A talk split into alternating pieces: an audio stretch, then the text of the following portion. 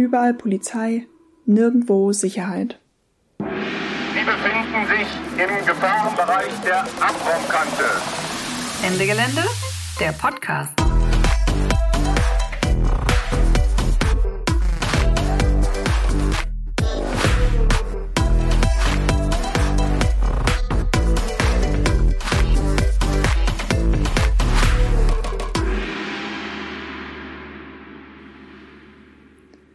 Hallo und herzlich willkommen bei dieser Ende Gelände Podcast Special Folge zur Kritik der Polizei.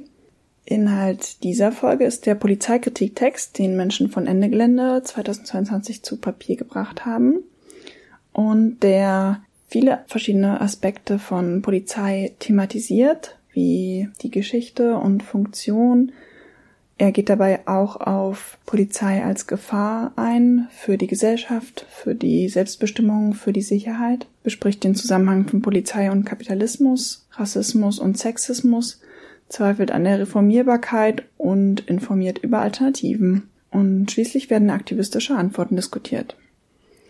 Ihr könnt euch den entstandenen Text in Ruhe durchlesen oder eben hier auch komplett anhören.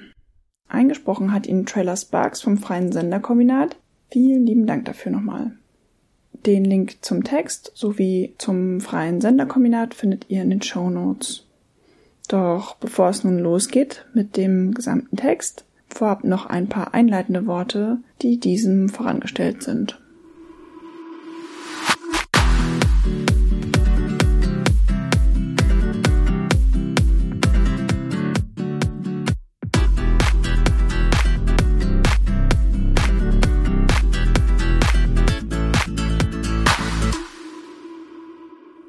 Die Polizei ist allgegenwärtig, als Institution, aber auch internalisiert in unserem Denken und Praktiken.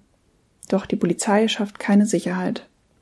Dieser Text kritisiert die Polizei und polizeiliches Denken fundamental und zeigt, was das praktisch für unsere Aktionen bedeutet und wie Alternativen aussehen können. Bei Aktionen ist die Polizei nicht notwendigerweise direkter Adressat der Aktion. Wenn es gut läuft, ist sie überflüssiges Beiwerk, wenn es schlechter läuft, Quelle von Repression, Gewalt und Trauma. Aber auch im sonstigen Alltag erleben wir die Polizei als Teil eines Problems. Sie reproduziert eine von Diskriminierung durchzogene Gesellschaft und nutzt ihre Machtposition, um sich selbst und die ausbeuterischen, rassistischen und diskriminierenden Strukturen zu manifestieren und zu verteidigen. Für uns ist klar, dass die Polizei keine Sicherheit darstellt, sondern vielmehr Klassismus, Rassismus und Sexismus verfestigt und weiter fortschreibt. Die Polizei steht dem guten Leben für alle im Weg. Sie ist nicht reformierbar und muss überwunden werden. Dabei geht es nicht nur um das reine Abschaffen, sondern ein neues Denken von Sicherheit und um gerechte Strukturen, die uns wirklich sicher machen. Unsere Kritik der Polizei ist eingebettet in eine fundamentale Staatskritik und mit unserem Ziel der Abschaffung der Polizei geht ein neues Denken über eine umfassende Sicherheit für alle Hand in Hand. Dieser Text richtet sich an Menschen, die sich für eine polizeikritische Haltung verschiedene Denkanstöße wünschen oder die diesen Text für weitere Reflexionen nutzen wollen. Und er richtet sich an Aktivistinnen, die den Umgang mit der Polizei bei Aktionen reflektieren wollen.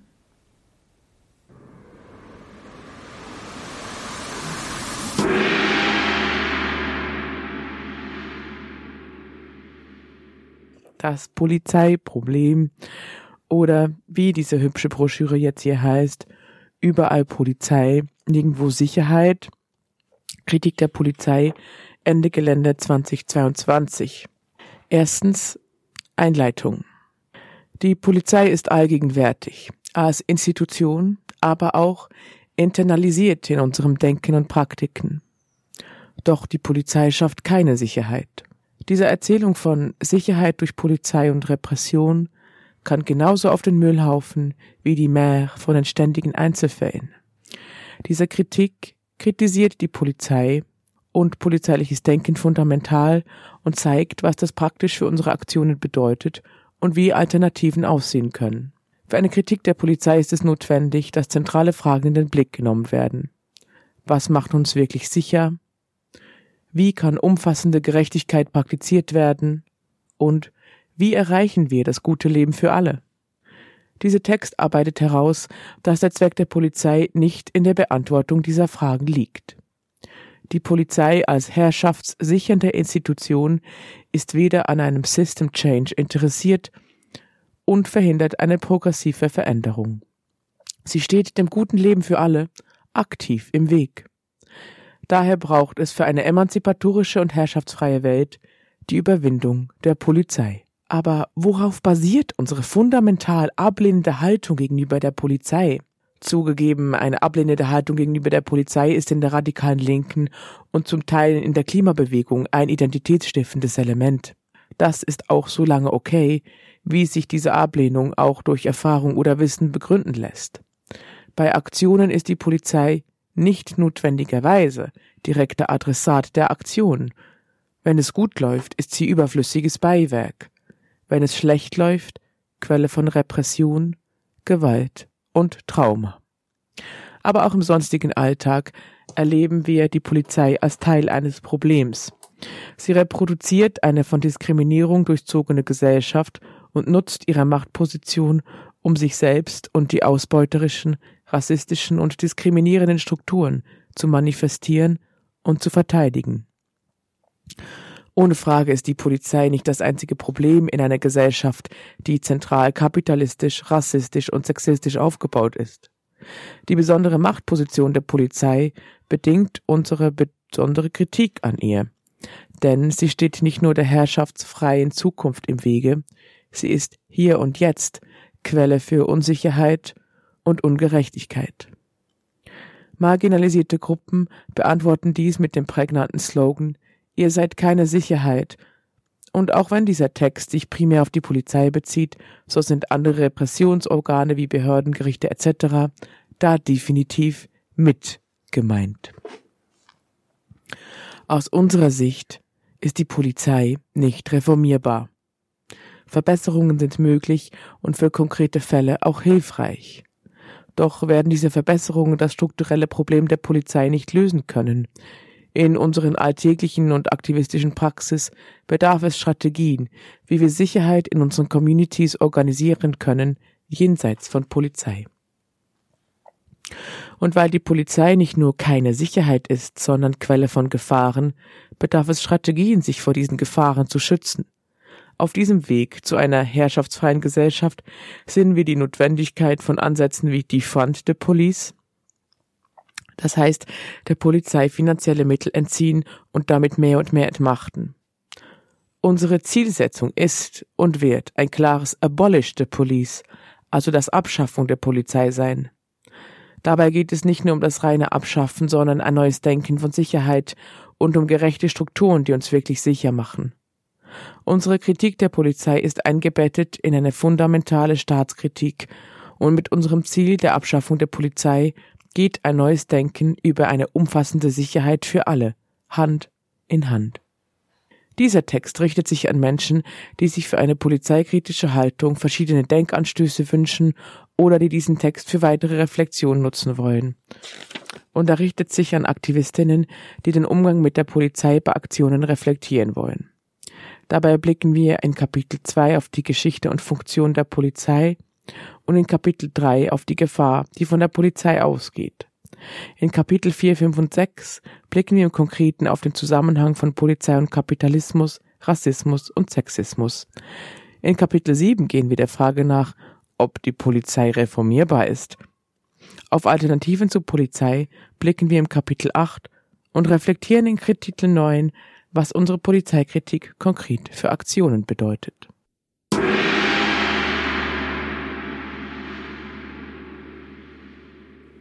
Zweitens. Geschichte und Funktion der Polizei. Fußnote 1. Wir haben uns in diesem Abschnitt dazu entschieden, Angehörige der Polizei und ihre Vorläufer nicht zu gendern. Dabei wollen wir darauf aufmerksam machen, dass diese sich selbst als starke Männer begriffen und mit einem zutiefst patriarchalischen Gedankengut entstanden sind. Dieses Verständnis hat zu den Gewalttaten gegen verschiedene Minoritäten beigetragen. Nach Verständnis der Polizei und Eigenbezeichnung waren daran nur Männer beteiligt. Ein Blick auf die Geschichte der Polizei ist aus zwei Gründen hilfreich. Zum einen verstehen wir so, aus welchen Beweggründen diese eingeführt wurde und was sich bis heute da fortschreibt, und zum anderen ist eine wichtige Erkenntnis, dass die Polizei nicht schon immer da war, sondern ein geschichtliches Produkt ist und demnach auch überwunden werden kann. Die Polizei, wie wir sie heute kennen, ist historisch eine relativ junge Erscheinung. Sie entstand in Europa und den USA innerhalb der ersten Hälfte des 19. Jahrhunderts und hat sich in unterschiedlichen Nationalstaaten zum Teil unterschiedlich entwickelt. In den USA ist die Polizei vor allem aus der Slave Patrol, Overseer, Officer entstanden. In Europa hat sie sich aus dem Militär herausgebildet und das insbesondere zur Aufstandsbekämpfung. So waren die Freikorps im Deutschen Reich sowie während der Weimarer Republik paramilitärische Gruppen, die der Polizei vorausgingen. Deutsche Polizisten waren auch mitverantwortlich für das gewalttätige Niederschlagen und den Völkermord an den aufständischen Herero und Nama im heutigen Namibia und mit Truppen anderer europäischer Mächte an der brutalen Unterdrückung des antikolonialen Boxeraufstandes in Anführungszeichen in China beteiligt. Auch die Bekämpfung und Ermordung sogenannter Reichsfeinde vor und das gewaltvolle Vorgehen gegen Arbeiterinnenbewegungen nach dem Ersten Weltkrieg gehören zur Geschichte von Polizei und Freikorps. Die Ordnungspolizei war dann maßgeblich beteiligt an der Vernichtung von jüdischen Menschen während der Shoah. Auch die Ermordung von anderen als minderwertig klassifizierten Menschen wurde bürokratisch und effizient von Beamtinnen mit und ohne Uniform durchgeführt. Nach Ende des Zweiten Weltkrieges sind diese Täter oft mit Begründung des Fachkräftemangels weiter in den Polizeien der Bundesländer tätig geblieben.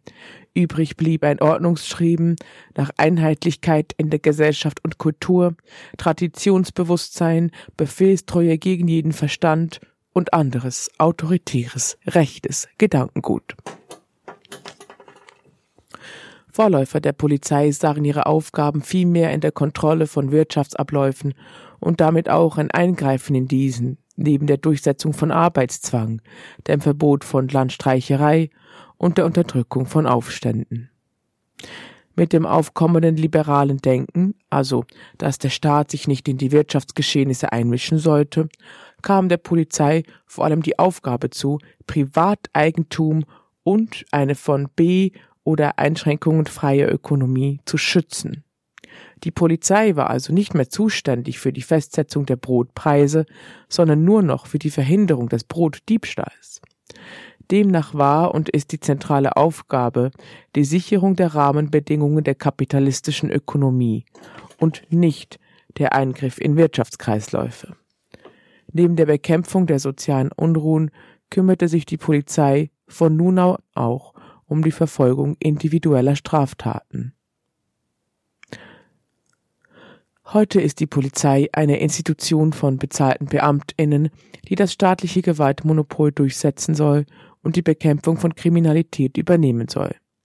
In der Theorie der Gewaltenteilung ist die Polizei lediglich die vollziehende Gewalt.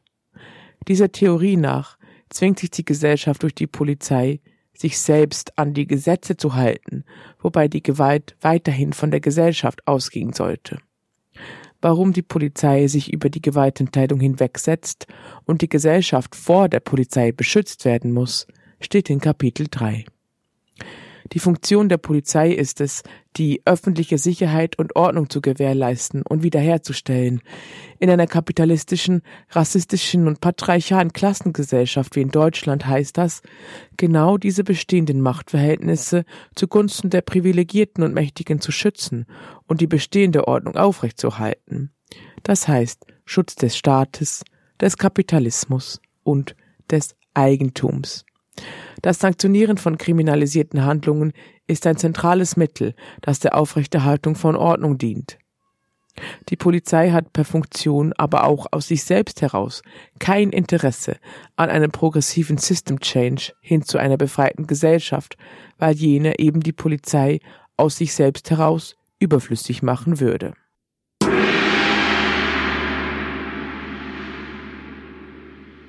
Polizei als Gefahr. Der Dominanzgesellschaft versucht sich die Polizei als Freund und Helfer zu verkaufen, und die Dominanzgesellschaft legitimiert die Polizei in ihrer unterdrückenden Funktion. Die Repression der Polizei gegenüber abweichendem Verhalten und gegenüber marginalisierten Gruppen wird von der Dominanzgesellschaft als Recht und Ordnung interpretiert. Dieses Konstrukt funktioniert aber nur, wenn Sicherheit auf Kosten anderer verstanden wird. Für uns gibt es aber Sicherheit, genauso wie das gute Leben für alle. Oder gar nicht. Auch deshalb ist es wichtig, mit der vorherrschenden Erzählung zu brechen und die Polizei als das zu benennen, was sie ist. Sie steht einer progressiven Zukunft im Wege, sie ist eine Gefahr für bestimmte Menschen, sie steht der Demokratie im Wege und ist damit eine Gefahr für uns alle. Gefahr für die Gesellschaft. Die Polizei ist eine strukturelle Gefahr für die Gesellschaft. Wenn die Gewaltenteilung vorgibt, dass die Polizei rein ausführende Kraft wäre, so ist das ein billiger Trick, die Polizei als unpolitischen Akteur zu inszenieren. Der Zweck von Polizeigewalt ist keineswegs stets mit dem Recht identisch und auch nicht per se mit dem Recht verbunden. Die Liste der Beispiele, wo der Zweck des Rechts und der Zweck bzw. das Handeln der Polizei auseinanderfallen, ist lang und Polizeifunktionäre und Polizei Anführungszeichen Gewerkschaften Schlusszeichen verfolgen ein fast immer rechtes politisches Programm. Die Polizei ist ein politischer Akteur und als solchen kritisieren wir die Polizei. Sie ist weder neutral noch unfehlbar. Die besondere Gefahr liegt eben darin, dass dieser politische Akteur mit besonderen Befugnissen wie der Anwendung von Gewalt ausgestattet ist. Staaten haben kein Interesse oder scheitern daran, diese Macht einzuhegen, und gleichzeitig drängt die Polizei darauf hin, ihren Ermessensspielraum zu erweitern. Somit wird die Gefahr durch die Polizei immer größer. Gesetze und Verordnungen geben vor, vieles zu regeln. Dass diese klassistisch, rassistisch und patriarchal ausgestaltet sind, steht außer Frage. Doch in der Polizei kommt zusätzlich zum Tragen, dass sie immer in einer Grauzone zwischen Erlaubtem und Unerlaubtem arbeitet. Weil nichts alles im Vornherein geregelt werden kann, muss sie situativ entscheiden und gestaltet durch diese Entscheidungen das soziale Gefüge aktiv mit. So ist es die Polizei, die zum Beispiel maßgeblich rassistische Bilder manifestiert. Ein Beispiel die rassistische Erzählung, Shisha-Bars seien ein besonderes Problem, wird dadurch bestätigt, dass die Polizei dort Razzien zu, durchführt und ihr Handel natürlich als Erfolg verkaufen muss, weil es sonst ein ungerechtigter Eingriff war und gleichzeitig die Dominanzgesellschaft denkt, dass Shisha-Bars ein besonderes Problem seien, weil die Polizei da so oft Razzien durchführt. Wenn in einer Gesellschaft alle Zugang zu Mitbestimmung haben sollen, so ist die Polizei ein zentrales Hindernis dafür. Eben weil sie für marginalisierte Gruppen Quelle von Angst und Schrecken ist, hindert sie diese an einer freien Teilnahme an gesellschaftlichen Prozessen und diskreditiert deren Bedürfnisse durch die polizeiliche Praxis. Der Ausnahmezustand ist wichtigstes Element der Strategie der Polizei. Doch nicht nur zeitlich inszeniert die Polizei diesen Ausnahmezustand, sondern auch räumlich, indem Gebiete von marginalisierten Gruppen als gefährliche Orte markiert werden und die dort lebenden Menschen besonders häufig durch die Polizei schikaniert und unterdrückt werden. Gesellschaftlicher Zwang Oh, gesellschaftlicher Zugang und Teilhabe werden so verhindert. Für den gesellschaftlichen und demokratischen Willen ist die Polizei immer ein Risiko. Also wir hatten die Gefahr für die Gesellschaft, jetzt kommt die Gefahr für die Selbstbestimmung. Neben dem äußeren Zwang und Gewaltanwendung greift die Polizei aber auch aktiv, aber wenig offensichtlich in soziale Gefüge und die Selbstbestimmung ein. Sie prägt, wie sich Menschen in der Welt bewegen, und das auf psychischer und physischer Ebene. Sobald jemand von der Polizei aktiv angesprochen wird, drückt sich darin das Machtverhältnis aus denn maßgeblich hängt diese Interaktion davon ab, als was die Polizei die Person adressiert. Als Teil der zu schützenden Dominanzgesellschaft oder als Fremdkörper, als Gefahrenquelle oder als Feind. Die Polizei greift hier aktiv in die Selbstbestimmung ein und produziert so ganz bestimmte Subjektivität. Racial Profiling ist im Kern genau diese Subjektivierung. Hier verstärken und legitimieren sich institutioneller, struktureller und Alltagsrassismus gegenseitig. Bei Kategorien wie Gender verhält es sich ähnlich. Dadurch, dass die Polizei Räume als Gefahrengebiet, kriminalitätsbelastete oder gefährliche Orte bezeichnet, schafft und formt sie soziale Räume mit handfesten Auswirkungen auf dort lebende Menschen. Die Definitionsmacht über solche Bezeichnungen hat allein die Polizei und schafft sich so besondere Befugnisse. Sie kann ohne konkrete Begründung körperlich noch näher kommen als anderswo erlaubt. Kontrollen, Durchsuchungen, erhöhte Polizeipräsenz, welche diese Kontrollen und Durchsuchungen noch wahrscheinlicher macht. Bahnhöfe, Stadtteile und öffentliche Plätze werden zu Orten, an denen BIPOC massenhaft kontrolliert werden. Diese Polizeipraxis ist für die Betroffenen zumeist sehr demütigend, da sie in der Öffentlichkeit stattfindet und gerade dadurch noch einmal rassistische Bilder reproduziert, insbesondere da die Polizei diese Kontrollen oft auch sehr öffentlichkeitswirksam inszeniert. Bei PassantInnen und ZuschauerInnen hinterlässt dies das Bild des kriminellen Ausländers, der ja nicht zu Unrecht von der Polizei kontrolliert würde. Wenig beachtet wird aber, was es mit dem Sicherheitsgefühl von Betroffenen macht, also insbesondere mit ihrem Vertrauen in die Polizei und ihrer Sicherheit, sich an bestimmten Orten aufhalten zu können. In Berlin trauen sich nicht wenige Menschen aufgrund der demütigenden und teilweise traumatisierenden Erfahrungen gar nicht mehr, Orte wie den Görlitzer Park, den Alexanderplatz oder das Cottbusser Tor überhaupt aufzusuchen. Sabo 2020, wie polizeiliches Racial Profiling Rassismus anheizt. Der Dominanzgesellschaft wird so signalisiert, dass sie die gute Seite wäre und die Polizei für die gute Sache arbeiten würde, indem die Polizei sich um die böse Seite, daher um kriminalisierte Gruppen kümmern würde. Und so wird die vermeintliche Existenz dieser zwei Seiten überhaupt erst erschaffen, und das führt uns zu der Frage, für wen die Polizei überhaupt Sicherheit erzeugt. Und jetzt kommen wir zum dritten Teil dieses Kapitels Gefahr für die Sicherheit. Dass die Polizei eine Gefahr für die Sicherheit ist, greift zu Recht die zentralste Legitimationsfrage für die Polizei im heutigen Denken an. Im Alltagsverständnis sorgt die Polizei für Sicherheit und die Propaganda wird nicht müde, das zu erzählen. Uns soll aber die Frage beschäftigen, um wessen Sicherheit geht es denn? Um welche Form von Sicherheit geht es? Und wie soll diese umgesetzt werden? Wessen Sicherheit? Einige können hoffen, von der Polizei beschützt zu werden, während andere die Polizei als Bedrohung wahrnehmen. Marginalisierte Gruppen nehmen die Polizei schlicht als Quelle von Repression wahr. James Baldwin schreibt dazu Polizistinnen sind einfach die bezahlten Feinde dieser schwarzen Bevölkerung. Sie sind da, um die Schwarzen in ihre Schranken zu weisen und um den weißen Geschäftsinteressen zu schützen. Eine andere Funktion haben sie nicht. Baldwin 1966. Für marginalisierte Gruppen ist die Polizei in zweifacher Hinsicht keine Sicherheit. Die Polizei arbeitet aktiv an der Stigmatisierung, Kriminalisierung und Schikane dieser Gruppen und zusätzlich können sie von der Polizei keinen Schutz erwarten. Die Pogrome in Rostock-Lichtenhagen 1992 sind dafür ein klares wie schreckliches Beispiel. Welche Form von Sicherheit? Zwar wird in der Dominanzgesellschaft Sicherheit versprochen, doch auch für sie ist ein polizeiliches Verständnis von Sicherheit höchst gefährlich. Während bestimmte Dinge im Kontext von Sicherheit verhandelt werden, werden andere Probleme normalisiert, als unlösbar deklariert oder aus dem Diskurs gänzlich ausgeblendet. Über Clankriminalität zum Beispiel gibt es etliche Dokus, aber über Com-Ex so gut wie keine.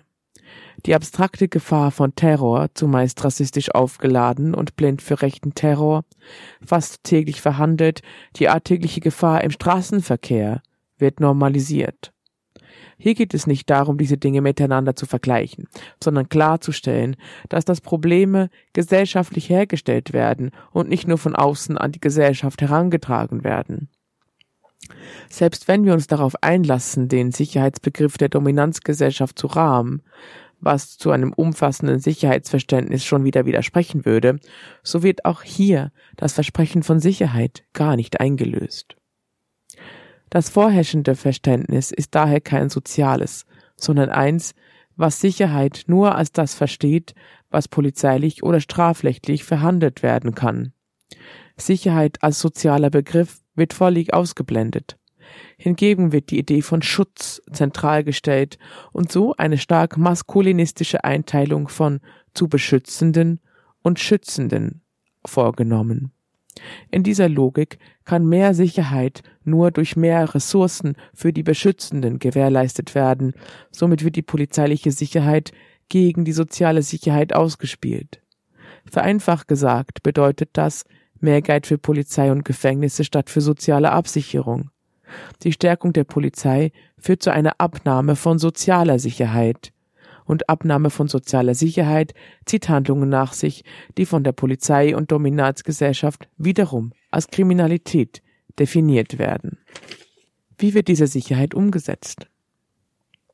Selbst wenn Sicherheit lediglich als die Abwehr von Gefahr gedacht wird, so ist die Polizei zumeist schlicht das schlechteste Mittel dafür.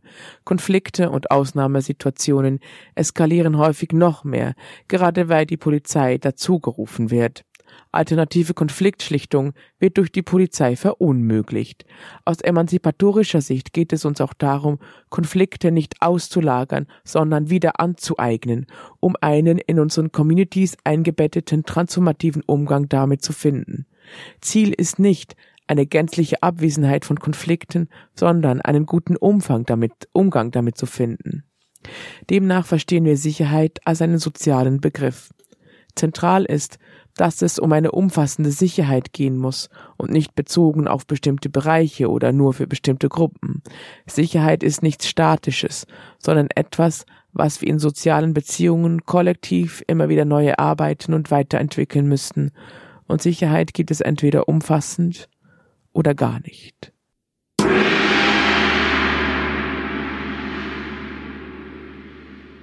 Polizei und Kapitalismus eine Kritik der Polizei geht unweigerlich einher mit einer fundamentalen Staatskritik, da der Staat in zentraler Weise kapitalistisch organisiert ist, ist auch ein Schwerpunkt der Polizei der Schutz von Privateigentum. Eigentum ist in Deutschland extrem ungleich verteilt, so dass viele Menschen sehr wenig und wenige Menschen sehr viel besitzen. Diese Schere ging in den letzten Jahren immer weiter auseinander.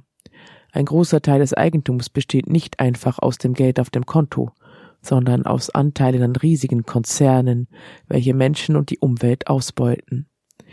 Die Polizei im Kapitalismus schützt also nicht vorrangig Menschenleben, zum Beispiel vor der Bedrohung der Klimakrise. Vielmehr schützt sie die Interesse von Konzernen wie zum Beispiel RWE, die aus der klimaschädlichen Braunkohle Profite machen, die nur wenigen Menschen zugutekommen. Auch die Justiz schützt hauptsächlich das Privateigentum. Das kann man daran sehen, dass der größte Anteil an Verurteilungen mit ca. 40 Prozent Vermögens- und Eigentumsdelikte, also zum Beispiel Diebstahl sind. Die meisten Strafen sind erstmal keine Gefängnisstrafen, sondern Geldstrafen. Diese sind zwar nach dem Einkommen gestaffelt, trotzdem trifft die finanzielle Belastung arme Menschen deutlich stärker. Das Brechen von Gesetzen muss man sich in Deutschland also erstmal leisten können. Ein toller Satz. Das Brechen von Gesetzen muss man sich in Deutschland also erstmal leisten können. Menschen, die sich das nicht leisten können, müssen zum Ersatz dann ins Gefängnis. Das nennt sich Ersatzfreiheitsstrafe. Deswegen sitzen zum Beispiel sehr viele Menschen im Gefängnis, die dabei erwischt werden, wie sie ohne Ticket Bahn gefahren sind. Während ohne Ticket fahren eine Straftat ist, ist es in Deutschland kein Problem, wenn ein Unternehmen einer Managerin für die gleiche Arbeitszeit hundertmal so viel Gehalt zahlt wie einer Angestellten. Das zeigt deutlich, dass das, was vom Gesetz erlaubt und was verboten ist, von der kapitalistischen Logik bestimmt wird. Nach diesem Gesetz handelt auch die Polizei.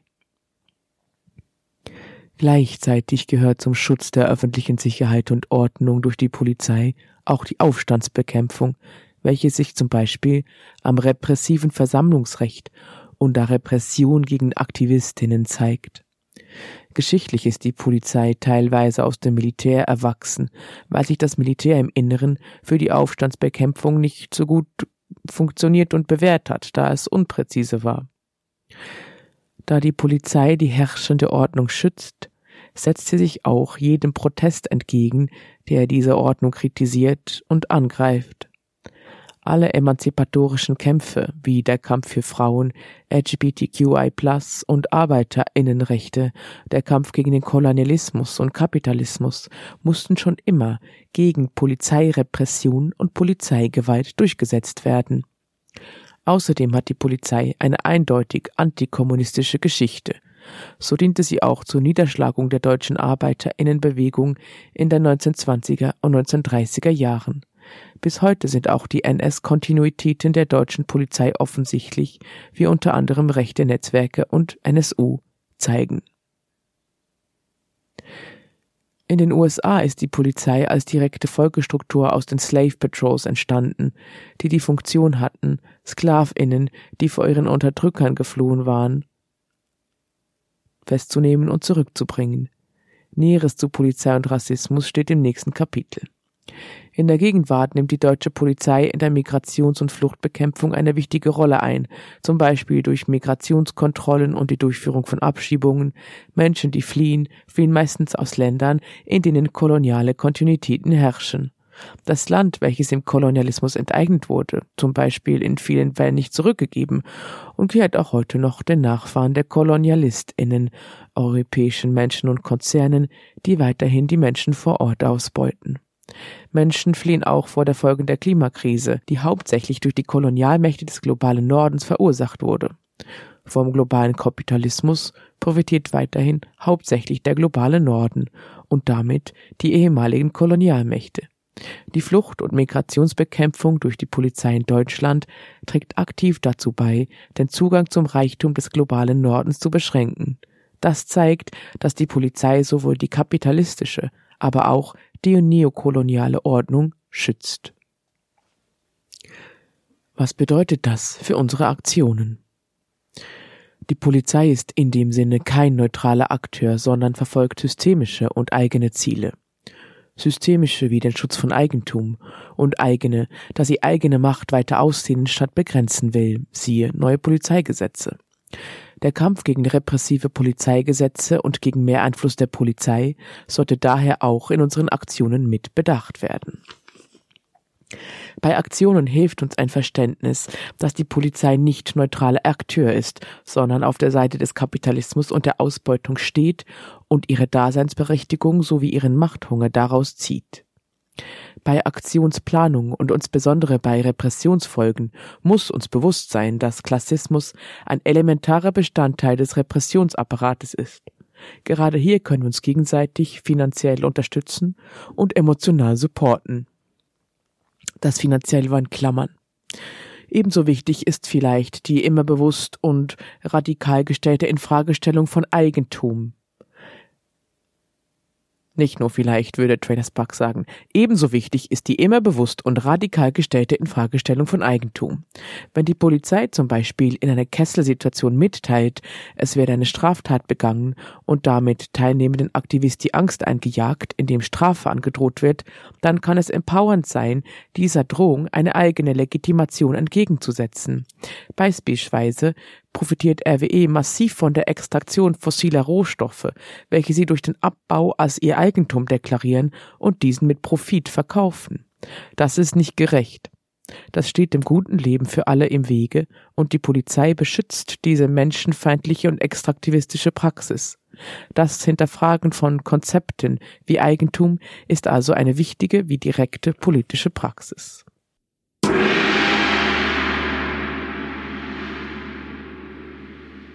Fünftes Kapitel Polizei und Rassismus Historisch betrachtet stehen Polizei und Rassismus in engem Zusammenhang. Die Polizei und Militär spielen eine wichtige Rolle in der Geschichte und ein Verbrechen aus hundert Jahren Kapit aus hunderten Jahren Kolonialismus. Bis heute sind BIPOC überproportional häufiger von Polizeigewalt betroffen als weiße Menschen. Diese strukturelle Diskriminierung durch eine staatliche Gewalt ist absolut menschenfeindlich und nicht hinnehmbar. Rassismus in der Polizei wird von verschiedenen und entscheidenden PolitikerInnen immer noch geleugnet, verharmlost oder als Einzelfälle umgedeutet. Gerechtigkeit und eine Anerkennung für dieses viele Menschen tödlichen Problems muss von betroffenen Gruppen und ihren Allies bis heute selbst erkämpft, erkämpft werden. Die Bewegung Black Lives Matter zeigt, wie ein einzelner, ungewöhnlich gut dokumentierter Fall von Polizeimord die Resonanz eines schon sehr viel länger andauernden Kampfes weckt und an die unzähligen anderen rassistischen Morde und Gewalt erinnert, welche nur nie dieselbe Medienaufmerksamkeit bekommen haben. Rassismus ist kein neues Problem in der Polizei. Racial Profiling und andere rassistische Vorgehensweisen gegen BIPOC sind seit jeher an der Tagesordnung und beeinflussen das Leben vieler Menschen massiv. Das wird von großen Medien und der weiß dominierten Dominanzgesellschaft allerdings selten anerkannt, und wenn, dann weil sich betroffene Menschen dagegen zur Wehr setzen und diese Aufmerksamkeit selbst erkämpfen. Die Polizei und ihre Einheiten sind stark weiß dominiert. Viele rechtsterroristische Gruppierungen hatten und haben Verbindungen in Polizei und Militär. Dass es ein strukturelles Problem in und mit der Polizei in Deutschland gibt, ist mit unzähligen Berichten und Fakten belegt. Die krasse Abwehrhaltung von Seiten der Dominanzgesellschaft gegenüber dieser Analyse zeigt, wie sehr das Problem der Polizei in Deutschland verharmlost und verschwiegen wird. Und damit wird rassistische Gewalt von Seiten des Staates fortführend gestärkt und rassistischen Verbrechen durch die Polizei der Weg bereitet. Auch das ist ein Grund, warum wir diese Verharmlosung und Leugnung nicht reproduzieren wollen. Wir sehen eine dringende Notwendigkeit, sich klar und nach außen zu positionieren. Das Engagement gegen neokoloniale Geschäfte mit Gas, gegen einen rassistisch geprägte Gesellschaft und Polizei, gegen einen Rassismus, welcher den Neokolonialismus erst ermöglicht hat, kann konsequent nur mit einer radikalen Kritik und der Forderung nach der Abschaffung der Polizei einhergehen. Was bedeutet das für unsere Aktionen? Zuerst einmal zeigt die bittere Realität, dass BIPOC in Aktion einer größeren Gefahr durch Polizeigewalt ausgesetzt waren und sind als weiße Aktivisti. Dem auf verschiedene Weise Solidarität und Widerstand entgegenzusetzen, muss unbedingt Stärke ins Bewusstsein aller Strukturen und Beteiligten bei Ende Gelände gelangen. Gleichzeitig darf das nicht zu einer Infantilisierung von betroffenen Menschen führen, nicht dem Denken und nicht dem Handeln. Stattdessen muss Rassismus als gefährliche Haltung in der Polizei wahrgenommen werden können und betroffene Menschen in ihren Bedürfnissen und Definitionen der jeweiligen Situation anerkannt werden. Praktische Versuche könnten zum Beispiel sein BIPOC, Shuttle, dezidiertes Reflexionsmaterial und legale Broschüren speziell für von Rassismus betroffene Menschen sein. Sensibilisierung kann auf verschiedene Weise stattfinden. Informationsaustausch, Fragen stellen, spezielle Infoveranstaltungen und Erfahrungsaustausch von rassistischer Polizeigewalt können alle dazu beitragen, uns nach innen zu stärken, jeweils zum Beispiel problematische Muster nicht zu reproduzieren oder eben Momente des Empowerments oder der Anerkennung zu bekommen. Ebenfalls muss auf dem Camp latentem Rassismus reflektiert begegnet werden. Bereits diffus unangenehme Gefühle, der Zwang, diese erklären zu müssen und oder Alltagsrassismus sind Gründe, welche Menschen das Leben schwer machen, nerven oder gar gänzlich abschrecken und damit einer intersektionalen Zusammenführung von Kämpfen im Weg stehen. Safer BIPOC-Only-Räume sind da nur eine Möglichkeit, die neben vielen anderen praktischen Handlungsoptionen steht. Insgesamt geht es hierbei nicht darum, sich nur auf einzelne Aspekte zu konzentrieren, diese isoliert auszugreifen und sich gegebenenfalls darauf auszuruhen. Die Kritik, dass Weiße sich mit der Frisur der Lux ein schwarzes Widerstandssymbol aneignen, braucht eine Auseinandersetzung und Positionierung.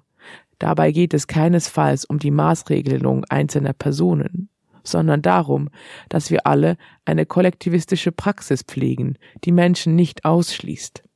Im Blick muss dabei immer die Überwindung von strukturellen, ökonomischen und alltäglichen Diskriminierungen stehen.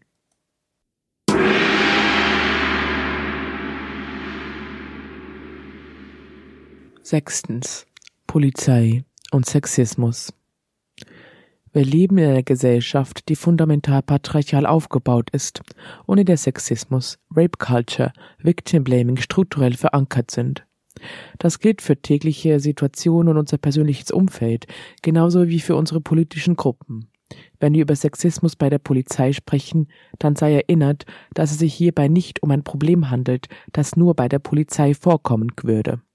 Dennoch, und darauf richtet sich unser Blick, ist die Polizei aufgrund ihrer Machtposition auch hier besonders in den Fokus zu nehmen.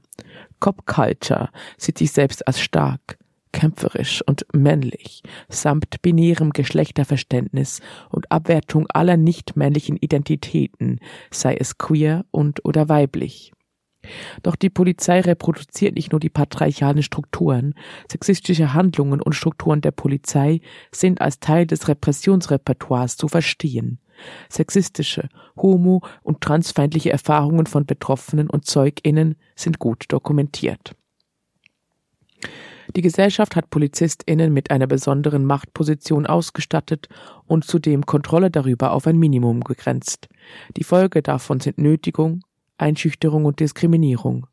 Strukturell und individuell angelegte Macht kann und wird ausgenutzt. Die Polizei ist ein politischer Akteur und legt den Fokus auf die eigene Machterhaltung oder Ausweitung des Einflussbereiches und die Bewahrung der patriarchalen, rassistischen und kapitalistischen Ordnung. Damit sind queere Menschen per Definition im Visier der Polizei, da diese durch ihre bloße Existenz das cissexistische System in Frage stellen. Was bedeutet das für unsere Aktionen? Für unseren Umgang untereinander in Aktion ist es zentral, Sexismus und auch sexualisierte Gewalt nicht als etwas zu denken, was bei uns nicht stattfinden würde.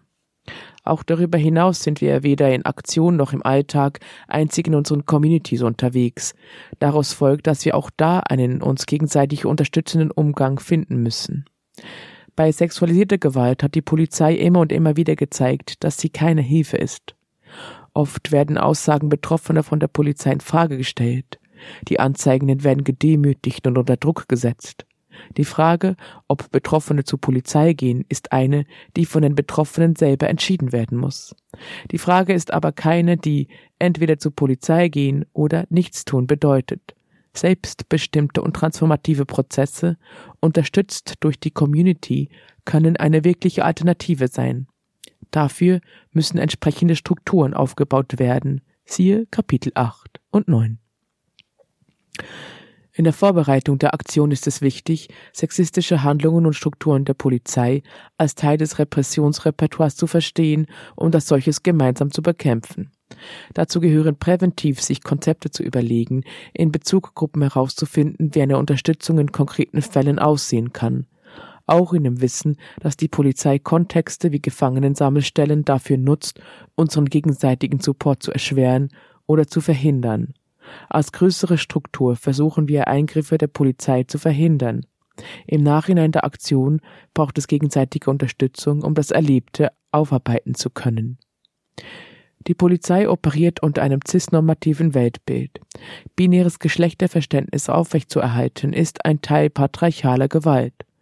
Konkret heißt das geschlechtergetrennte Gesamen Gefangenensammelstellen GESA nach männlich und weiblich. Für inter, trans, nicht-binäre und agender Menschen bedeutet das häufig Misgendering und Behandlung, in der sie intime Details schwer schützen können. In der Vorbereitung müssen diese Menschen sich überlegen, wie sie potenziell von der Polizei gelesen werden und in welche Kategorien gesteckt. Der Satz aus dem Aktionstraining Sucht euch einen Buddy, die das, der das gleiche Geschlecht hat, damit ihr zusammen in der GESA sein und euch supporten könnt, wird damit ungleich komplizierter. Auch kann Menschen, die angeben, zu ihrer Identität verweigern und deshalb einen längeren Aufenthalt in einer Zelle nicht zugesichert werden, das den Zugang zu ihrer HRT, Hormonersatztherapie, bekommen. Flinter im Allgemeinen berichten immer wieder von sexistischer Behandlung durch die Polizei. Genauso wie bei anderen Fällen sexualisierter Gewalt ist es hier wichtig, die betroffene Person im Sinne der solidarischen Parteilichkeit zu unterstützen. Anmerkung Trailer Sparks. Ich habe eben diese längere Schweigenmoment gemacht, weil mir, glaube ich, der Text hier selber zu wenig weit geht oder auch die Selbstreflexion der Strukturen, die da drin ist. Ich finde es total wichtig, über Sexismus zu sprechen und ich finde es total wichtig, dabei die Queerfeindlichkeit noch mehr ins Zentrum zu rücken. Und auch, hier wird mehrfach darüber erzählt, genau, ja, sexistische Handlungen sind Teil des Repressionsrepertoires und ja, sie kommen auch bei uns vor. Und was konkret aber daraus erfolgen muss, aus meiner Sicht, ist in unseren eigenen Strukturen zuallererst das binäre Geschlechtersystem in Frage zu stellen und zu bekämpfen. Das bedeutet, einen größeren Fokus auf nicht-binäre, trans, inter und agender Menschen in den eigenen Strukturen und weniger einen Fokus auf eben männliche und weibliche Merkmale. Und das zieht sehr, sehr, sehr, also vermeintlich männliche und weibliche Merkmale und auf binäre Cis-Identitäten. Und das zieht sehr, sehr, sehr viel nach sich, was in den Strukturen berücksichtigt und geändert werden muss. Und dafür ist hier sehr wenig Platz. Und dieser eine Satz eben mit dem, sucht euch einen Body mit dem gleichen Geschlecht, das ist quasi ein Kernbeispiel dafür, dass sich in diesen eigenen Strukturen sehr viel ändern muss, weil dieser Satz an sich ja schon das Problem ist. Nun will ich aber brav sein und einfach weiter vorlesen.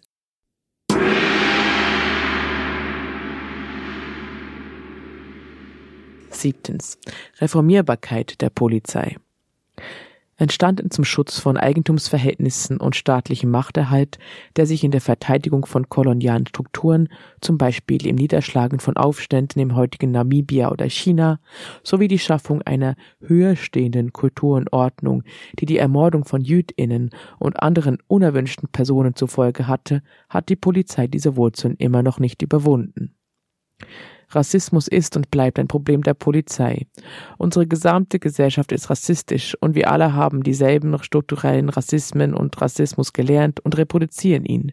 Aber die Polizei hat ihn so weit in der eigenen Geschichte und Struktur, dass es kaum sinnvoll scheint zu versuchen, ihm durch Sensitivitätstraining oder mehr BPOC-Menschen bei der Polizei entgegenzuwirken. Gesetzgebung ist rassistisch und wenn die Polizei diese ausübt und ihrem Sinne interpretiert, dann tut sie das in rassistischer Weise. Darüber hinaus agiert die Polizei oft genug jenseits des Gesetzes und so oder so mit fatalen und tödlichen Folgen. Den Rassismus der Polizei könnten wir nicht überwinden, indem wir sie ein bisschen weniger schlimm machen. BPOC-Communities leben nicht mit dem Schutz der Polizei, sondern trotz der Polizei. Häufig sind es nicht BPOCs, die von der Polizei als zu schützen betrachtet werden. Die Polizei sieht eher, dass sie die Dominanzgesellschaft vor BPOC schützen müsste. Rassistische Gewalt ist zu verbreitet bei der Polizei und zu gefährlich für uns alle. Polizei schützt die rassistischen Besitzverhältnisse, die BPOCs von Selbstbestimmung, Macht und Einfluss auf die eigene Lebensrealität fernhalten. Ebenso werden klassistische Machtverhältnisse aufrechterhalten, indem Eigentum geschützt wird und über das Wohl von Menschen gestellt wird, etwa wenn wohnungslose Menschen von ihren Schlafplätzen vertrieben werden, Hausprojekte geräumt oder das Recht auf Kohleförderung mehr wiegt als das Recht auf ein Klima, in dem Nahrungsmittelsicherheit bestehen kann. Polizei sorgt für Recht und Ordnung im Interesse des Kapitals und den Schutz von Eigentumsverhältnissen, die wir aufbrechen müssen, um eine klimagerechte antikapitalistische Welt zu ermöglichen. Sicherheit bedeutet im Kapitalismus nicht ein gutes Leben für alle, zum Beispiel eine Wohnung, sondern der Schutz des Vermögens von wenigen. Ordnung im Kapitalismus bedeutet den Erhalt des bestehenden ungerechten Systems und die Repression emanzipatorischer Kämpfe, die sich gegen diese kapitalistische Ordnung richten. Auch Sexismus ist tief in die Strukturen der Polizei eingeschrieben und wird täglich reproduziert. Ordnung ist auch eine cisnormative patriarchale Ordnung, die den Unterdrückung aller nicht cismännlichen Geschlechter vorsieht. Für Anderssein hat die Polizei keinen Raum. dafür, wie vielfältig Menschen sind und wie vielfältig in ihrem Ausdruck. Polizei war schon immer der ausführende Arm von homo-, trans- und queerfeindlicher Gesetzgebung, die durch konservative und rechte Kräfte bestimmt wurde und wird, um gesellschaftliche, patriarchale Machtstrukturen zu zementieren. Da hilft keine Diversity und kein Pinkwashing. Stonewall war eine Reaktion auf massive Polizeigewalt. Die Polizei ist also nicht der Freund und Helfer von uns allen, sondern der von wenigen. Und auch wenn es nette Polizistinnen gibt, ist die gesamte Struktur der Polizei darauf ausgelegt, die Machtverhältnisse aufrechtzuerhalten, gegen die wir kämpfen. Eine Polizistin kann nicht die Gesetze ändern, nach denen sie vermeintliche Straftäterinnen verfolgt und festnimmt und welche dann von der Justiz verurteilt werden. Auch und noch viel wichtiger ist es gar nicht im Interesse der Polizei, das zu ändern, denn sie strebt ja nach ihrem eigenen Machterhalt. Vielmehr ist sie bestrebt, noch mehr Macht an sich zu reißen. Die Polizei definiert sich selbst als alternativlos und sieht gar nicht ein, diese Position aufzugeben, auch wenn es andere Institutionen gäbe, die gesellschaftliche Probleme besser adressieren.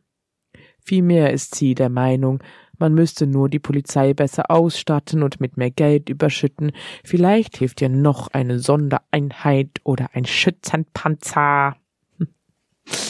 Die Kernfunktionen der Polizei sind also so eng mit dem Kapitalismus verbunden, dass eine Reform von einzelnen Gesetzen oder Maßnahmen das Grundproblem nicht beheben kann.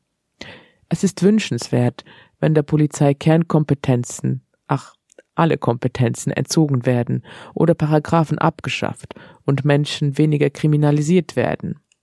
Sensibilisierung der Polizei kann in einzelnen Momenten helfen. Gleichzeitig kann es kontraproduktiv wirken, wenn es lediglich der Inszenierung einer vermeintlich besseren Polizei dient. Und es wird die strukturellen Gegebenheiten nicht verändern. Wir lehnen eine Reform der Polizei als Lösung ab, weil in unserer Utopie eine Polizei nicht notwendig ist und deshalb abgeschafft werden muss. Auf dem Weg in diese befreite Gesellschaft steht die Polizei uns im Wege, weil sie die kapitalistischen Verhältnisse schützt, weil sie zur Unterdrückung beiträgt und weil sie gegen emanzipatorische Bewegungen vorgeht.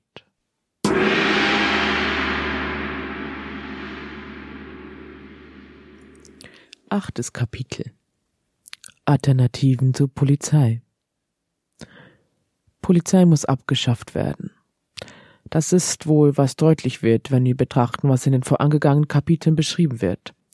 Und dennoch spielt bei dem Gedanken der Abschaffung auch eine Angst vor Veränderung mit. Und es schwingt diese Ungewissheit mit, was aus der gesellschaftlichen Ordnung wird, wenn die Staatsgewalt, wie wir sie momentan kennen, wegfällt. Dahinter steht eine Angst. Die Angst, wer Menschen vor der willkürlichen Gewalt anderer schützt. Dabei wird übersehen, dass erstens Polizei häufig selber Verursacher willkürlicher Gewalt ist und zweitens, dass die Polizei einen wirklich schlechten Job macht, wenn es darum geht, Gewalt vorzubeugen. Viele marginalisierte Gruppen wissen, dass Polizei für sie keine Sicherheit ist und nicht zum Schutz ihrer Communities dient und agiert.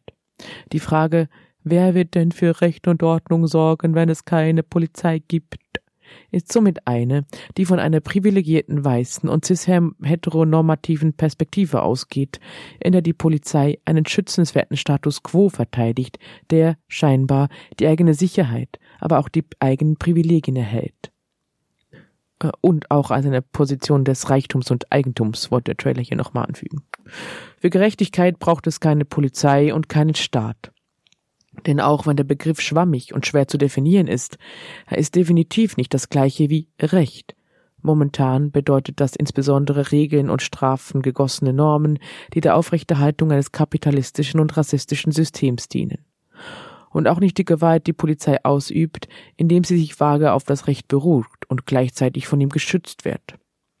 Auch momentan schützt der Rechtsstaat vor der Polizei und ihrer Willkür oft mehr schlecht als recht. Die Polizei ist jedoch nicht dafür da, den Rechtsstaat zu schützen.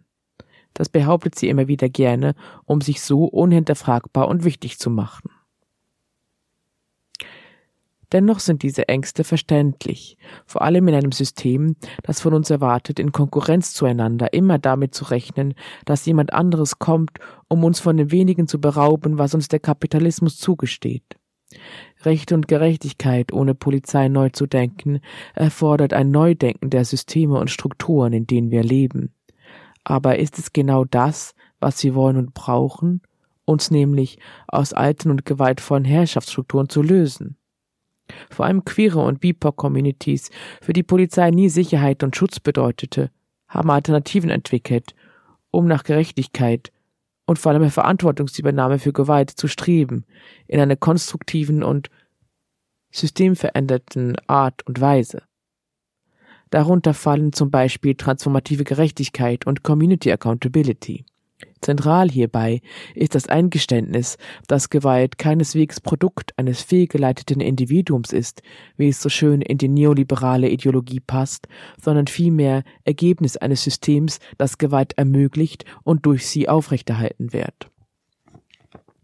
Demnach kann Gewalt nicht durch das Isolieren, Entfernen oder Einschüchtern eines einzelnen problematischen Individuums aus der Gesellschaft begegnet werden. Vielmehr braucht es kollektive Lösungen und gemeinsame Arbeit zur Veränderung der systematischen Bedingungen, die Gewalt ermöglichten als Alternative zu einer brutalen Gruppe, benannt als Polizei, die mit staatlich legitimierter Gewalt die Aufrechterhaltung eines gewaltvollen Systems ermöglicht, gibt es die Möglichkeit, kollektiv Verantwortung zu übernehmen und gewaltausübende Personen so zu verpflichten, ihr Verhalten zu reflektieren, zu ändern und ihrerseits Verantwortung zu übernehmen für den Schaden, den sie verursacht haben. Dabei geht es nicht darum, die gewaltausübende Person zu bestrafen und verurteilen. Die Ziele lassen sich stattdessen so formulieren. Kollektive Unterstützung, Sicherheit und Selbstbestimmung für Betroffene. Verantwortung und Verhaltensänderung des der gewaltausübenden Person. Entwicklung der Community hin zu Werten und Praktiken, die gegen Gewalt und Unterdrückung gerichtet sind. Strukturelle politische Veränderungen und Bedingungen, die die Gewalt ermöglichen. Unterstützung von Betroffenen kann dabei alle möglichen Formen annehmen, je nach den Bedürfnissen der betroffenen Person, zum Beispiel soziale Unterstützung durch Räume für emotionalen Austausch oder praktische Unterstützung bei alltäglichen Aufgaben, diese auch nicht alleine auf die Gewalt bezogen, die die Personen erlebt haben, sowie Rückhalt der Community, wenn es darum geht, gewaltausübenden Personen deutlich zu machen, dass ihr Verhalten inakzeptabel ist. Für gewaltausübende Personen kann eine Kontaktgruppe gebildet werden. Diese kann die gewaltausübende Person dabei unterstützen, ihr Verhalten zu reflektieren und die Wünsche der betroffenen Person umzusetzen. Für die Community selbst bedeutet dies ein Reflektieren der eigenen Machtstrukturen und Systeme, die Gewalt ermöglichen oder ermöglicht haben, mit dem Ziel, strukturelle Veränderungen umzusetzen. Die Hoffnung ist dabei, mit einem solchen Vorgehen betroffenen Personen gerecht zu werden und das Entwickeln hin zu einem gemeinsamen Leben, das gewaltvolle Systeme erkennt und aktiv gegen sie vorzugehen und präventiv zukünftige Gewalt zu verhindern. Wichtig ist, dass wir uns eingestehen, dass wir auch in aktivistischem Rahmen nicht in einer gewaltfreien Utopie sind. Auch hier brauchen wir einen Umgang mit Gewalt und Möglichkeiten, dieser zu begegnen, anstatt sie totzuschweigen und zu hoffen, dass alle sich in diesen Räumen bewegen, gut genug ihren eigenen Scheiß zusammen haben, damit das nicht passiert. Das ist nicht nur unrealistisch, sondern adressiert auch nicht die Realität, in der Gewalt etwas ist, was aus gesellschaftlichen Strukturen heraus entsteht und ermöglicht wird. Vielmehr wird so ein individualistisches Bild von Gewalt reproduziert. Diese Ansätze sind nicht perfekt und es zeigt sich, dass es an vielen Stellen schwierig ist, wenn keine stabile Community diese Ausgleichsprozesse mittragen kann. Aber sie bieten die Chance auf betroffenen zentrierten Umgang mit Gewalt und schaffen von einer echten Sicherheit durch Veränderung von gewaltbegünstigten Systemen. Damit sind sie effektiver und sinnvoller als eine Institution, die selbst vor allem Gewalt ausübt, obwohl nee, die selbst vor allem Gewalt ausübt, sowohl gegen gewaltausübende Personen als auch gegen die betroffenen Personen, die in ihren eigenen Gewalterfahrungen reduziert werden zu Opfern und Beweismitteln. Wir sollten uns nicht aufgrund der Angst vor Veränderung an ein System klammern, das selbst gewaltvoll ist.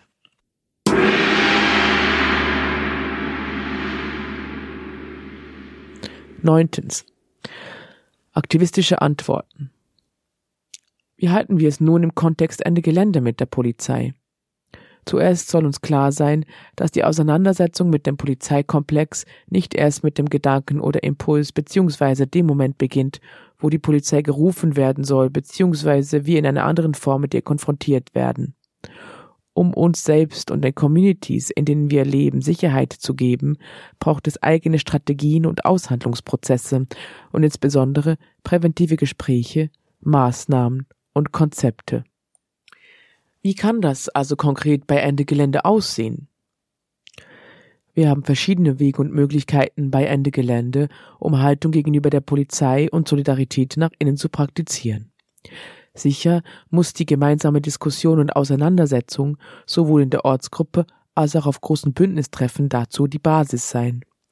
Im Folgenden sollen aber vor allem einige praktische Maßnahmen, relevante Fragen und aktivistische Antworten auf die Polizeigewalt bedacht und vorgestellt werden.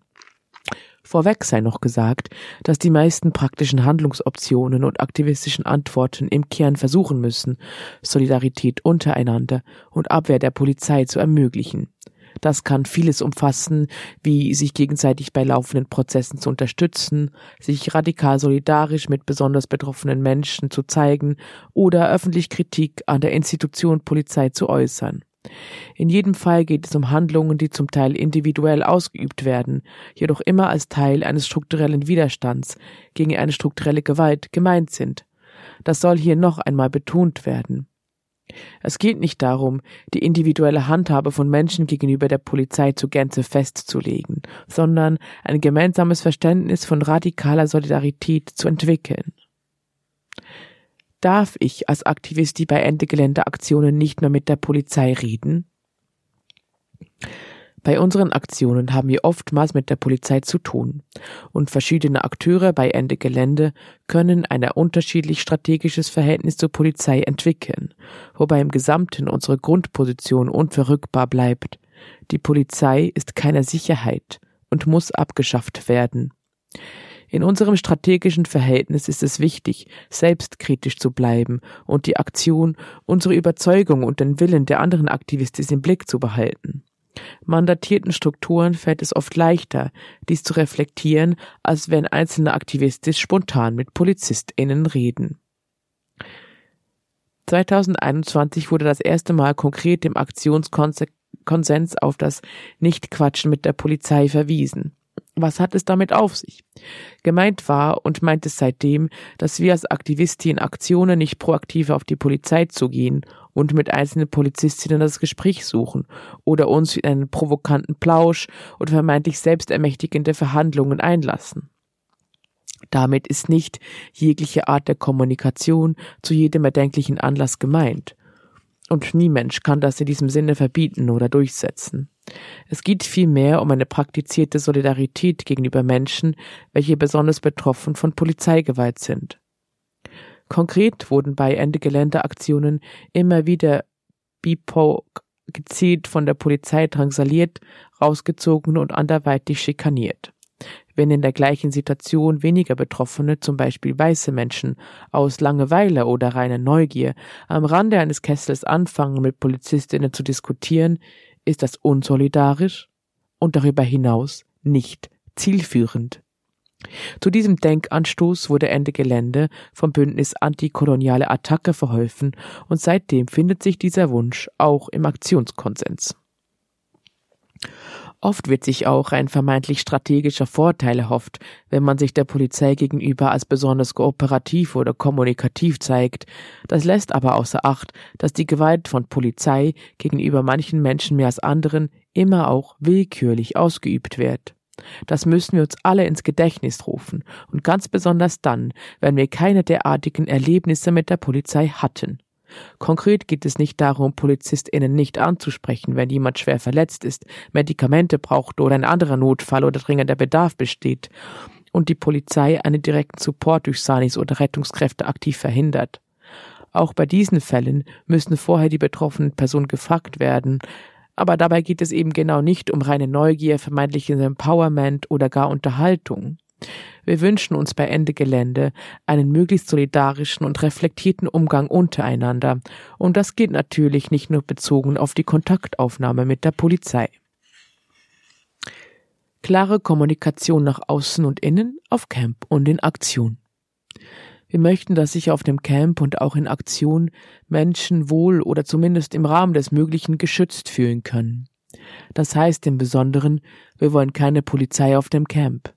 Sollte es im Rahmen mit Versammlungsbehörden etc. doch einmal dazu kommen, möchten wir versuchen, diese behördlichen Begegnungen auf ein Minimum zu reduzieren und es vorher anzukündigen, so dass sich Menschen dem entziehen können oder zumindest einen eigenen Umgang frei wählen können.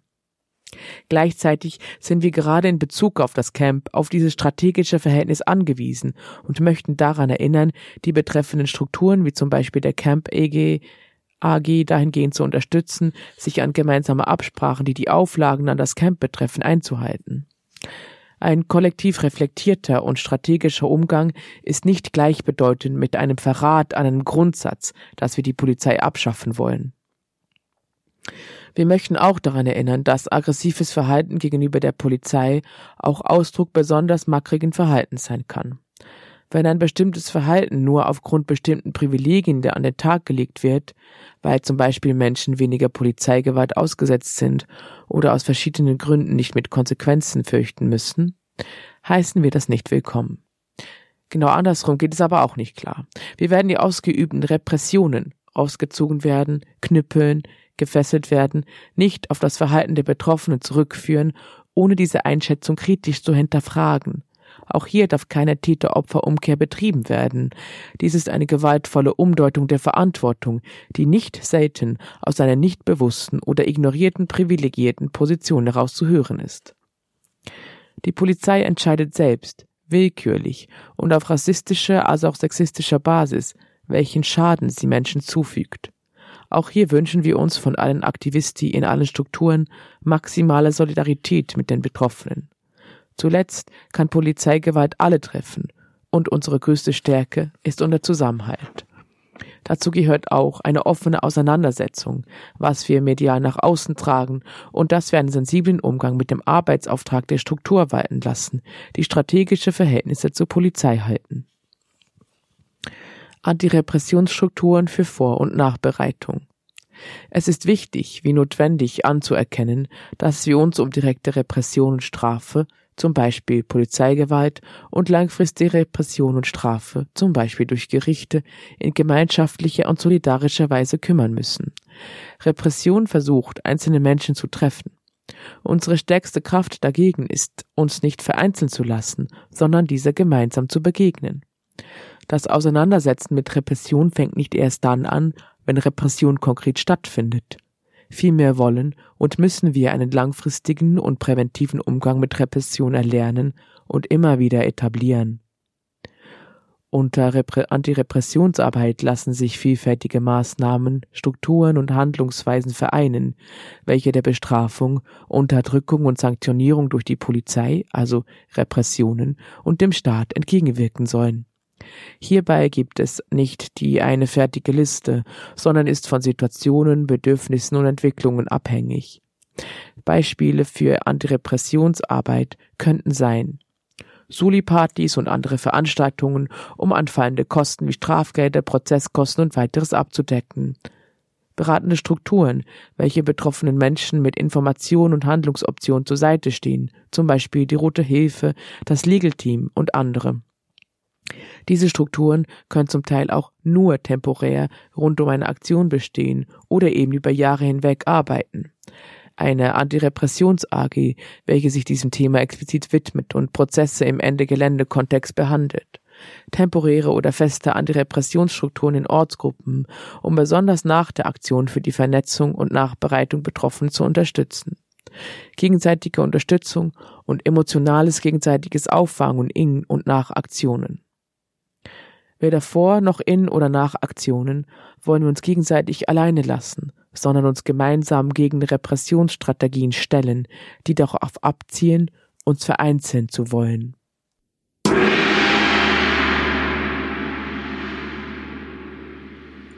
Zehntes Kapitel Ausblick In diesem Text gab es verschiedene Denkanstöße, um sich kritisch mit dem Konzept und der Idee der Polizei auseinanderzusetzen.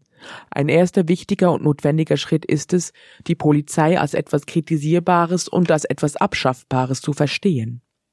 Weil es eine Zeit vor der Polizei gab, ist diese eine historische Erscheinung und damit auch überwindbar. Die Polizei ist nicht neutral, sondern ein politischer Akteur. Und genau als diesen kritisieren wir die Polizei. Und die Polizei ist in sich eine Gefahr für die Gesellschaft, für die Individualität und für die Sicherheit.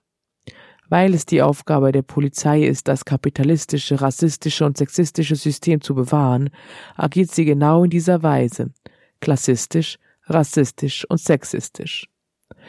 Dabei ist eine aktive Diskriminierung von marginalisierten Gruppen durch die Polizei Teil des Repressionsrepertoires zu verstehen und eine diskriminierende und menschenfeindliche Normierung der Gesellschaft. Dieser strukturellen Diskriminierung setzen wir ein solidarisches und allumfassendes Sicherheitsverständnis entgegen. Und wir verstehen Sicherheit als keinen Zustand, der von außen aufgedrückt werden kann, sondern einen transformativen Prozess. Das kann auch nicht ausgelagert werden, sondern muss in und durch unsere Beziehungen und Communities erarbeitet werden. Konflikte an sich sind nicht das Problem, sondern wie wir unterschiedliche Bedürfnisse und Sichtweisen miteinander aushandeln, ohne Instrumente der Angst oder Unterdrückung zu brauchen. Deshalb braucht es auch da eine Wiederaneignung von Konflikten, statt das Auslagern an repressive Institutionen. Solche Praktiken und Beziehungsweisen, in denen Konflikte ausgehandelt werden können, brauchen Übung und sind kein fertiges Produkt, sondern ein fortlaufender Prozess.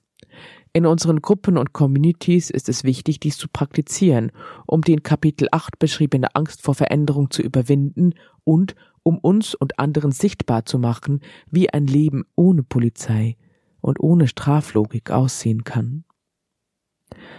Gleichzeitig sind wir eingebettet in eine Gesellschaft, die auf Straflogik und Polizeidenken basiert. Von unserem Wunsch einer Abschaffung der Polizei allein wird sie nicht aus unserem Alltag verschwinden. Wenn es unumgänglich ist, mit der Polizei zu tun zu haben, dann ist es gut, sich im Vorfeld Gedanken um die eigene Positionierung, mögliche Privilegien oder Diskriminierungsformen zu machen und möglichst wenig der Polizei mitzuteilen. Das kann in Aktionen sein oder in Alltagssituationen. Wenn beispielsweise für einen Versicherungsfall ein Dokument der Polizei notwendig ist, dann kann es eine Strategie sein, in dem speziellen Fall nur das Notwendigste der Polizei mitzuteilen und bei Fragen nach Tatverdächtigen sich an nichts zu erinnern. Wenn wir davon ausgehen, transformative Praktiken einüben zu wollen und die Polizei überflüssig zu machen, dann ist das keineswegs als ein individualistischer Ansatz zu verstehen. Weil die Polizei keine Sicherheit ist, wollen wir so anfangen, Strukturen zu etablieren, die Sicherheit für alle gewährleisten können. Und weil bei allen auch wirklich alle mitgemeint sind, geht das eben nur, wenn unverrückbar der Fokus darauf liegt, die Polizei komplett abzuschaffen. Unsere Polizeikritik ist ein Teil unserer Staatskritik und eine Kritik am vorherrschenden repressiven Sicherheitsverständnis. Und unsere Staatskritik ist ganz klar antikapitalistisch, antirassistisch und queer-feministisch. Die Überwindung dieses ausbeuterischen und diskriminierenden Systems ist genauso wie die Überwindung der Polizei alternativlos für eine befreite Gesellschaft. Auf geht's! Abolish the police.